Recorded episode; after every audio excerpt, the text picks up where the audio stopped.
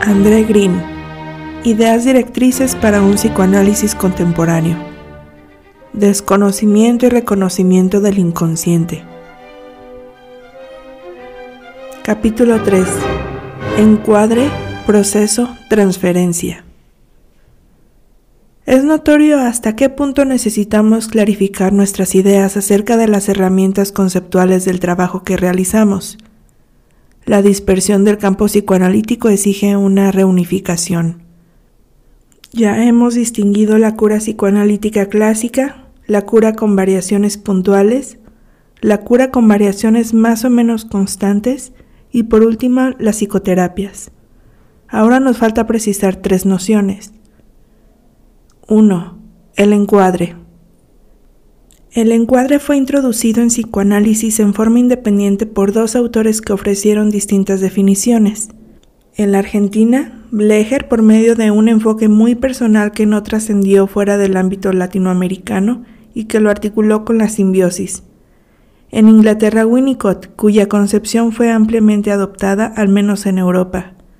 Observemos que el término que emplea es setting, que tiene una significación mucho más extensa y puede traducirse por dispositivo.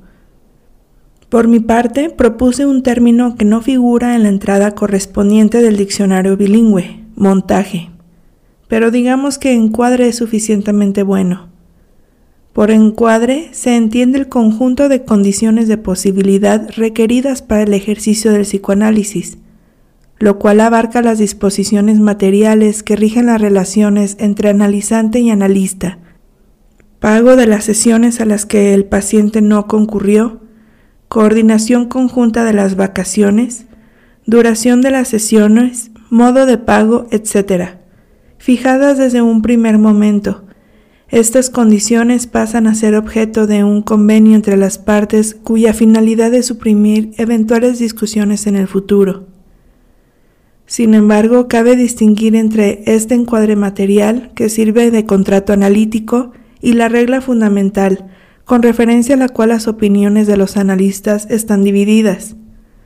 Algunos no la enuncian por considerar que ya tendrán ocasión de hacerle notar al paciente sus omisiones y silencios, mientras que otros, entre los que me cuento, prefieren enunciarla como la única exigencia del analista acerca del trabajo del analizante. Este la aceptará aun cuando el uso demuestre que es imposible respetarla, pero además la regla cumple otro cometido, el de inscribirse como tercero a manera de ley superior ambas partes cuya observancia es necesaria para que haya análisis. Conviene destacar que se trata de un mandato complejo ya que se le pide al paciente no solo que diga todo lo que se le ocurra, incluido lo que parezca más absurdo y contingente, sino además que no haga nada.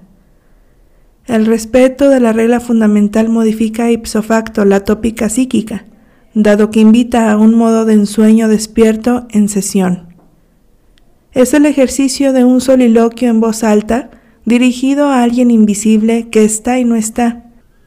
En 1973 describí al detalle las modalidades del diálogo analítico en mi libro El discurso vivo, el paciente habla acostado a un destinatario no visible y con aflojamiento de los lazos discursivos. En épocas más recientes propuse distinguir en el encuadre dos partes, una matriz activa compuesta por la asociación libre del paciente y la atención y la escucha flotantes del analista, impregnadas de neutralidad benévola, que forman el par dialógico donde se arraiga el análisis, y como segunda parte el estuche, constituido por el número y la duración de las sesiones, la periodicidad de los encuadres, las modalidades de pago, etc. La matriz activa es la alhaja contenida en el estuche. Uno de los fenómenos más notables de la palabra analítica es el funcionamiento del paciente en la asociación libre. Esta relacionada con la escucha a su vez en suspenso del analista, constituye el par dialógico que caracteriza el psicoanálisis. Ya en la posición fóbica central propuse un modelo de asociación libre que abre horizontes sobre el funcionamiento mental en sesión, pero la asociación libre no basta para definir lo que dice el paciente en forma lineal, arrancando de un principio y llegando a un final. Muy por el contrario, subyacente a esta escucha consciente hay otra de distinto orden, preconsciente, que pone en evidencia mecanismos propios de este funcionamiento mental. No existe reflexión sobre el proceso psicoanalítico que no parta del examen de su célula básica, la sesión de análisis. La lectura de los textos de nuestra disciplina nos muestra que incluso remontándonos a ese átomo psicoanalítico, las diversas maneras de describirlo, entenderlo e interpretarlo nos confrontan desde el primer momento con la falta de consenso entre las distintas agrupaciones que hoy se reparten el campo de psicoanálisis. La misma sesión vista por un adepto a las ideas de la ego psychology, un cleniano, un bioniano, un winnicottiano, un coitiano o un lacaniano ofrecerá tantas disparidades como las que procura el examen de las diferentes concepciones del desarrollo psíquico, fundadas en la referencia común a la observación de bebés. Por tal motivo y sin pretender conciliar a todo el mundo, no tendremos escrúpulos en agregar la nuestra. La referencia al trabajo realizado en sesión muestra las claras que nunca dejamos de tener en mente la preocupación por seguir, a medida que progresa la expresión de un proceso de transformación incesante en función de las relaciones entre lo intrapsíquico y lo intersubjetivo, desde el doble ángulo de la transferencia sobre la palabra y de la transferencia sobre el objeto. Este juego de transformaciones se cumple con el auspicio de esas mismas contradicciones.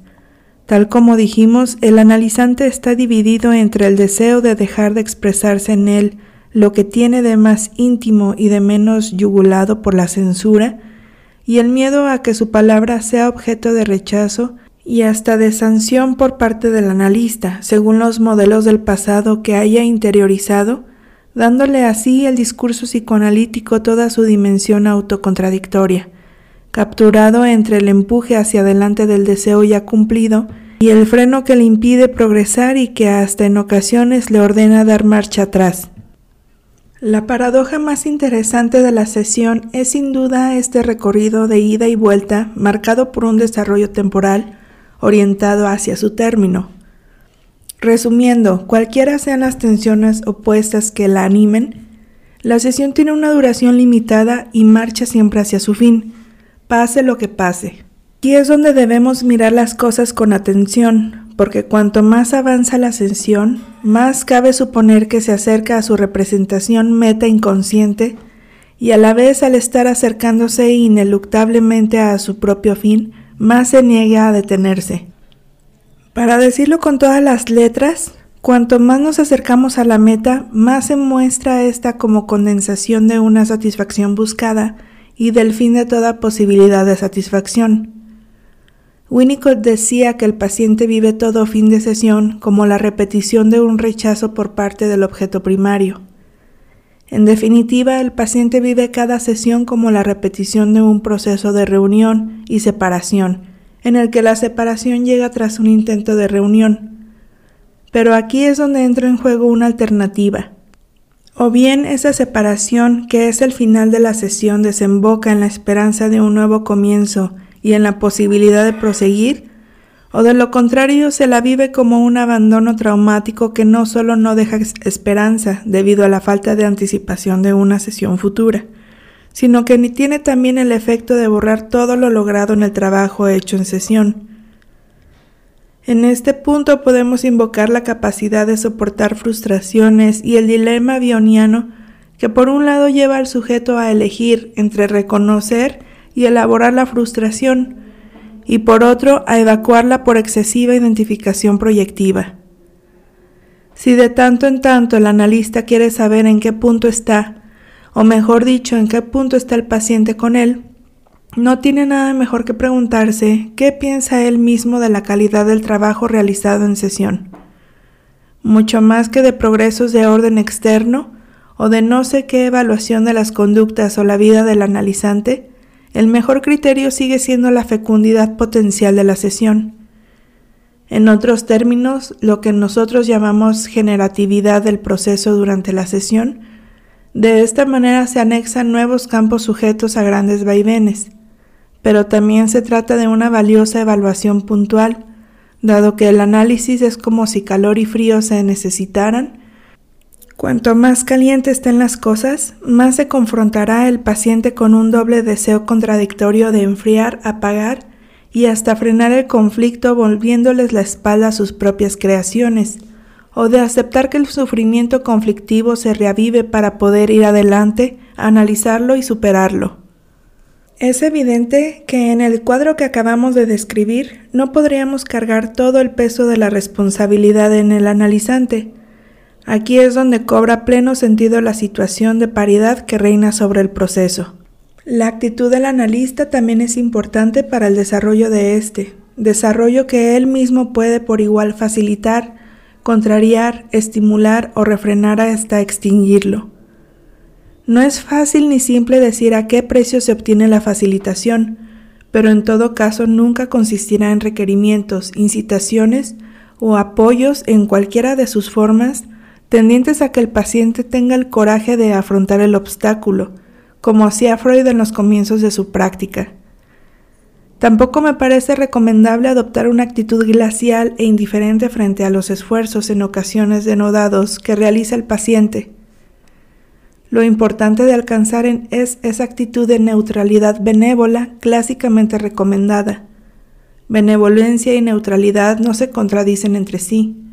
La primera consiste esencialmente en una actitud de receptividad comprensiva que no debe pasar a complicidad ni dejarse ganar por desalientos o irritaciones que en su gran mayoría solo acrecientan las inhibiciones del paciente.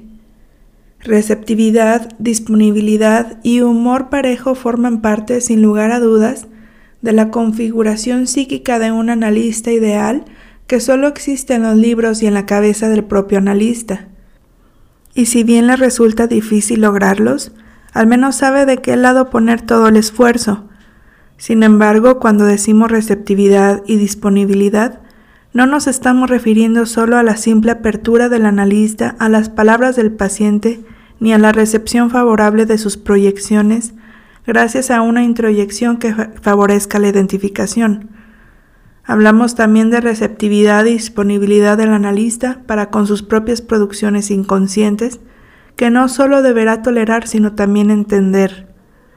A veces, y esta es una nueva paradoja, resultará menos perjudicial para el proceso permitir la expresión de una reacción transferencial intensa, así sea negativa, y tener acceso a los movimientos internos que animan al analista, otras tantas pruebas de espontaneidad que contribuyen también a la comunicación psicoanalítica y más valiosas para el paciente que un discurso pseudotolerante convencional que éste vive como artificial, como salido de un manual de técnica. Lo sabemos por Ferenczi, quien denunció el carácter muchas veces artificial de la actitud del analista. Claro que siguiendo la lógica del péndulo, él tampoco puede abstenerse de llevar las cosas al extremo opuesto en una forma que le acarreó tantos inconvenientes como el que precisamente denunciaba. No cabe erigir como modelo las recomendaciones de uno u otro, ya que cada analista tenderá a pecar según su complexión, su ideología, su moral personal y sus propias perversiones. Es por eso que cada cual deberá encontrar su propia senda. Pasamos ahora a una descripción más detallada del modelo de la asociación libre tal como lo desarrollamos en nuestro trabajo sobre la posición fóbica central. Ya hemos descrito fenómenos de reverberación retroactiva cuando en sesión ciertas palabras o ideas evocan partes del material anteriores a estas y con las que parecen estar relacionados a través de vínculos de diversa especie, tales como semejanzas, simetrías, contradicciones, antagonismos, etc. En otros casos lo que el analista escucha son efectos de anunciación anticipatoria, como si el discurso del paciente cumpliera un papel anunciador e invitara al analista a esperar la continuación y no pudiendo ofrecerle más que ideas borrosas e intuitivas, le hiciera presentir que algo vinculado con ese anuncio aparecerá en el discurso. Reverberación retroactiva y anuncio anticipatorio muestran que detrás de la progresión lineal y en los repliegues del discurso opera, en dos direcciones, una causalidad alternativamente regrediente y progrediente. Ambos procesos permiten hablar de irradiación asociativa ya que en los enunciados discursivos las palabras pronunciadas resuenan hacia arriba y hacia abajo. Tales son los efectos irradiantes de la palabra analítica, acerca de la cual en otro lugar dije que es la desenluta al lenguaje. En este conjunto de particularidades reconocemos la originalidad de la producción significante en sesión, así como la capacidad del discurso para movilizar capas del preconsciente. Ahora bien, ¿pueden estas particularidades influir directamente en el inconsciente? Si bien debo confesar algunos efectos puntuales, también estoy obligado a admitir diferencias de estructura entre preconsciente e inconsciente, pues ya se sabe que el primero puede resguardar fenómenos del lenguaje, mientras que al menos en la concepción freudiana no ocurre lo mismo con el inconsciente. Esta es una de las limitaciones de la teoría lacaniana, que por mucho tiempo intentó hacernos creer lo contrario. Dado el papel capital de la asociación libre y de la escucha parejamente en suspenso, respuesta correspondiente a la palabra enunciada en asociación libre, propongo caracterizar la situación analítica con el nombre de asociación analítica.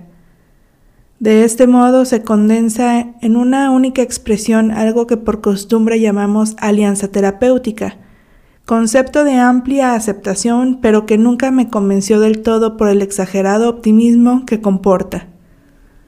La asociación analítica reúne a las dos partes para lo mejor y para lo peor, porque asociación hace pensar en disociación, así como disociación evoca asociación.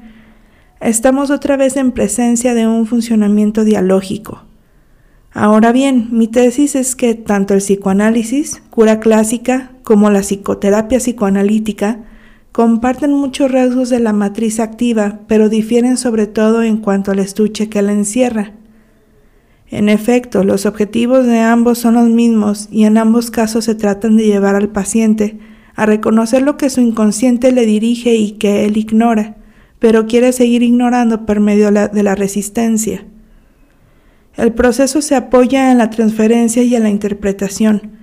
Desde luego, resistencia, transferencia e interpretación difieren en mucho en estas dos situaciones, pero si bien son de apariencia y naturaleza distintas, persiguen el mismo objetivo y tienen igual función. Entonces ya no puede oponerse el oro puro al cobre, sino reconocer su heterogénea naturaleza metálica, cualesquiera sean las variedades de la aleación de ambas. En esta oportunidad cabe preguntarse lo siguiente. Si atribuimos tanta importancia al concepto del encuadre analítico, ¿qué pasa cuando en psicoterapia se lo modifica tanto que puede llegar a afirmar que desapareció? La respuesta no es fácil de dar, pero existe. Si la cura psicoanalítica permite instrumentar un encuadre encarnado, el propio encuadre no está ausente de la relación psicoterápica. Aquí hay que apartarse de una interpretación demasiado realista, ya que como sabemos el encuadre solo vale como metáfora de otro concepto, modelo del sueño, prohibición del incesto y del parricidio, cuidados maternos, etc. En psicoterapia, la ausencia de un encuadre análogo al del psicoanálisis obliga al analista a remitirse a un encuadre interno, es decir, al que él mismo internalizó en su propio análisis y que aún ausente del trabajo analítico en psicoterapia, no deja de estar presente en su mente, rigiendo el límite de las variaciones que autoriza y llevándolo a salvaguardar las condiciones necesarias para proseguir los intercambios. La noción de encuadre interno es un logro esencial del análisis de formación, que debe entonces velar por el mayor rigor a fin de que se cumpla el proceso de internalización. 2. El proceso. Es notable que una expresión tan en boga en nuestros días como proceso psicoanalítico no figura en la obra de Freud. Como muchas otras veces, cuando en la literatura posfreudiana se impone una idea, se le buscan genealogías y ancestros por lo general más imaginarios que reales. De ahí que para inducir la certeza de que el proceso psicoanalítico obedecería a un curso natural, se busquen en Freud citas que lo comparen con el desarrollo de un embarazo. Lo que así pretende decirse es que el análisis progresa a un ritmo propio y que debe diferenciárselo de la evolución transferencial, tal como se distingue entre el fondo y la figura. En realidad, donde sí aparece la noción de una historia natural del proceso psicoanalítico es en la pluma de Meltzer. La pregunta que nos creemos habilitados para formular es si el proceso psicoanalítico será igual según se trata de un análisis freudiano, cliniano, winnicottiano, coutiano, lacaniano y ahora reiniquiano. Lo que en todo caso puede afirmarse es que la idea de una evolución natural comparable a la marcha de un río que nace y sigue un curso inalterable hasta su estuario, para terminar como todo río en el mar, no puede sostenerse con validez, salvo respecto de indicaciones de análisis perfectamente adecuadas y concomitantes con la idea de que el analista acompañe esta evolución y siempre con el principal afán de que su contratransferencia no importune la marcha del tratamiento. Inútil es decir que el análisis de las formas vinculadas a estructuras no neuróticas está lejos de mantener esa velocidad de crucero. La cuestión del proceso no es simple porque no tiene igual contenido según los autores, por ejemplo, en Sauget y Meltzer. En efecto, es concebible que el motor del tratamiento sea una marcha subterránea, y se puede oponer el proceso neurótico que sin demasiada dificultad se encamina hacia su conclusión. Las cosas de las buenas obras, como dice Freud, a formas caóticas estancadas y repetitivas o cual el trabajo de Penélope a estructuras no neuróticas. Ahora bien, esta oposición no refleja la propia historia del psicoanálisis freudiano que condujo a su creador a modificar en 1920 la teoría de las pulsiones y a cambiar la primera tópica en 1923? Más adelante retomaremos en detalle estas cuestiones, pero está claro que tanto la reacción terapéutica negativa como la compulsión a la repetición fueron factores decisivos en lo que se dio en llamar el giro de 1920. Sin embargo, nada de ello le impidió recomendar a los psicoanalistas en el esquema que se interesaran por los enfermos psíquicos, evidentemente muy próximos a los psicóticos, a fin de hallar las vías por medio de las cuales curarlos. En conclusión, distinguiremos el proceso psicoanalítico como modelo ejemplar del psicoanálisis, paradigmático en cada uno de sus puntos, y que debe ponerse en perspectiva con las variedades comprobadas en los procesos psicoterápicos, cuyas características quedan aún por definir y que son objeto de interés para los psicoanalistas. Si queremos buscarle alguna coherencia al concepto de proceso, tenemos que recordar que según Freud en su origen, el análisis descansa sobre un trípode, psiconeurosis de transferencia, neurosis de transferencia, neurosis infantil. Todo esto es fácilmente perceptible cuando se examinan los comienzos de la obra freudiana. En la actualidad, yo propondría otro trípode, constituido por la coherencia de las relaciones que unen encuadre, sueño e interpretabilidad. En efecto, tal como ya mostré en otro lugar, si bien Freud no teorizó el modelo del encuadre, es posible encontrar su justificación en el capítulo séptimo de la interpretación de los sueños. Vale decir que el encuadre reproduciría un análogo de los procesos psíquicos que rigen el sueño, y así como este último puede interpretarse a través de las asociaciones que revelan el trabajo del que es sede, lo mismo la relación homogénea encuadre-sueño desemboca en una interpretabilidad óptima. Quien finque su reflexión en ese trípode llegará por eso mismo a considerar el proceso como efecto de dichas relaciones, en los últimos años, la experiencia surgida del análisis difíciles y de estructuras no neuróticas puso al descubierto la necesidad de referirse al funcionamiento mental teorizado por Marty. Son las diferencias y a veces las carencias del funcionamiento mental en los pacientes psicosomáticos, irregularidades del preconsciente, las que al mismo tiempo permiten entender los lazos entre las organizaciones sintomáticas y su sensibilidad a la intervención analítica. Como vemos, se introduce aquí la cuestión del tratamiento psicoterápico, al tiempo que quedan expuestas las diferencias entre uno y otro. Quienes en general de manera esquemática pretenden oponer psicoanálisis y psicoterapia sostienen que en esta última no habría proceso psicoanalítico situable y teorizable. Me parece una opinión discutible no porque yo niegue las diferencias que separan al proceso psicoanalítico clásico de los diversos procesos de psicoterapia, sino porque si el primero es identificable con un modelo, los otros representan variaciones más o menos extensas que pueden entenderse solo con relación a ese modelo. En verdad es difícil entender que una relación terapéutica, cualquiera que sea, puede no dar lugar a la consideración procesual. Por otra parte, si consideramos la evolución que marcó los pasos de Freud a partir del giro de 1920, con el que introdujo en la cura la compulsión a la repetición y la reacción terapéutica negativa, vemos que la marcha tranquila del proceso psicoanalítico quedó ipso facto relativizada. Baste pensar una vez más en el triste caso del hombre de los lobos para comprobar los efectos intermitentes y alternados de la resistencia, las regresiones reiteradas y la compulsión a la repetición. Sin embargo, cuando cuenta del caso, Freud parece no haber tomado conciencia de los problemas del paciente con relación al proceso.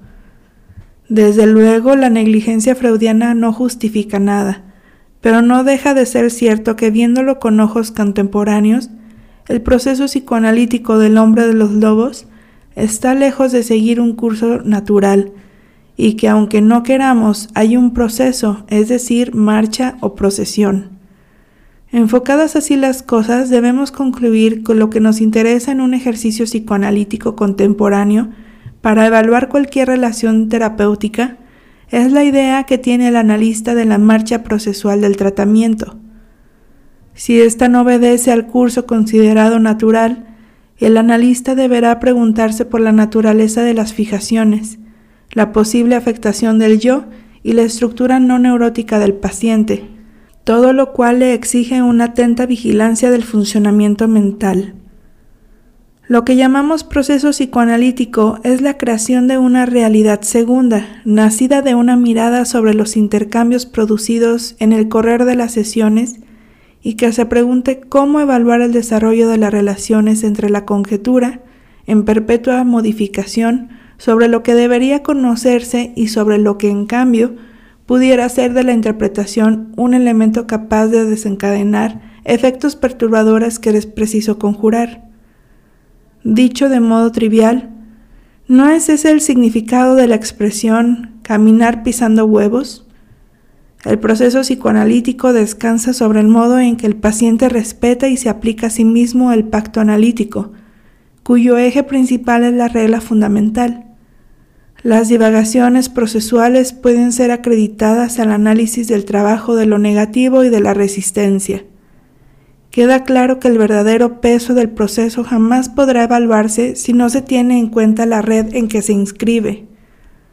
La práctica de psicoterapias y las cuestiones que suscita, abordadas a menudo en forma polémica, han dado lugar a una reflexión que por ahora está lejos de agotarse. 3. La transferencia. Se abre aquí un amplio debate sobre la naturaleza y función de la transferencia. Por ahora, limitémonos a afirmar que también a ella se le aplica lo que acabamos de decir del proceso, y esto porque tanto su evolución como su legibilidad y su rol, a la vez de resistencia y de motor de la cura, permanecen dentro de los límites del campo de juego, Freud en la cura analítica clásica para adquirir formas mucho más caóticas en las psicoterapias indicadas por lo general para estructuras no neuróticas. Es notable comprobar que en estos últimos casos el paciente se muestra mucho más sordo y reticente a reconocer e identificar la naturaleza transferencial de las manifestaciones que presenta en el tratamiento. Existen muy a menudo una defensa radical contra el reconocimiento de la transferencia, aunque puede ceder por momentos, como en el caso de ciertas comunicaciones indirectas, notas o llamadas telefónicas, etc. Hay una observación que confirma la exactitud de la posición freudiana, según la cual las manifestaciones transferenciales de las estructuraciones no neuróticas están infiltradas de destructividad, las más de las veces masoquistas, al punto de ocultar las expresiones de la libido. En estos casos el tratamiento suele durar mucho más que un análisis. Bajo promesa de volver al tema, agregaremos que en la perspectiva contemporánea el problema de la transferencia no se aborda sino acoplándolo a su contrapartida en el analista, la contratransferencia. No obstante, hay que hacer una distinción entre contratransferencia según la versión freudiana de obstáculo al análisis de la transferencia y otra más reciente que le confiere funciones y significaciones mucho más extensas que hasta llegan a invocar la precedencia de la contratransferencia sobre la transferencia. Llegamos ahora al punto que nos permite extraer algunas conclusiones, teniendo presente los principales datos de nuestra indagatoria. Recordemos entonces. 1. El valor diagnóstico, analizador de analizabilidad, de las previsiones referidas al encuadre y a la capacidad del paciente para someterse a las condiciones de éste. 2. La existencia de un proceso de hecho cuyo modelo, la cura clásica, es solo un paradigma a confrontar con otros modos de progresión. 3. Las formas caóticas que adopta la transferencia y que ponen a prueba la contratransferencia del analista, quien a menudo no puede evitar caer en las provocaciones agresivas del paciente. Sin embargo, una vez más, lo importante es aguantar. Acerca de esto vamos a agregar algo. Cuando enumeramos los componentes de la matriz activa, no hicimos alusión a la transferencia. Fue porque quisimos considerarlos únicamente desde el punto de vista de las características psíquicas del funcionamiento mental. Pero es evidente que la transferencia forma parte de esos componentes elementales en la medida en que moviliza el trabajo asociativo. Lo esencial es tener siempre presente que todo trabajo analítico tiende al mismo objetivo, a saber, no tanto a la toma de conciencia, según se acostumbra decir, como al reconocimiento del inconsciente. Reconocimiento porque surge sobre un fondo de desconocimiento. La distancia que separa ambos términos de esta pareja es ampliamente función a eso que llamamos trabajo de lo negativo y que tendremos oportunidad de retomar. A fin de cuentas, todo lo que acabamos de decir cobra sentido solo dentro de una concepción del psicoanálisis que reconoce en él la existencia de un pensamiento clínico. Esto significa que no debemos ver en la clínica un conjunto de datos empíricos en lo que la teoría se conforma con precipitarse en el sentido químico, sino formas del psiquismo que comportan un modo de pensamiento causal que le es propio y que el analista debe detectar y no perder nunca de vista. Al contrario, solo por tener siempre en mente la originalidad y la primacía de ese modo de pensamiento, es capaz el analista de contribuir al saber, sin sacrificar nada de la complejidad de los fenómenos que se propone estudiar.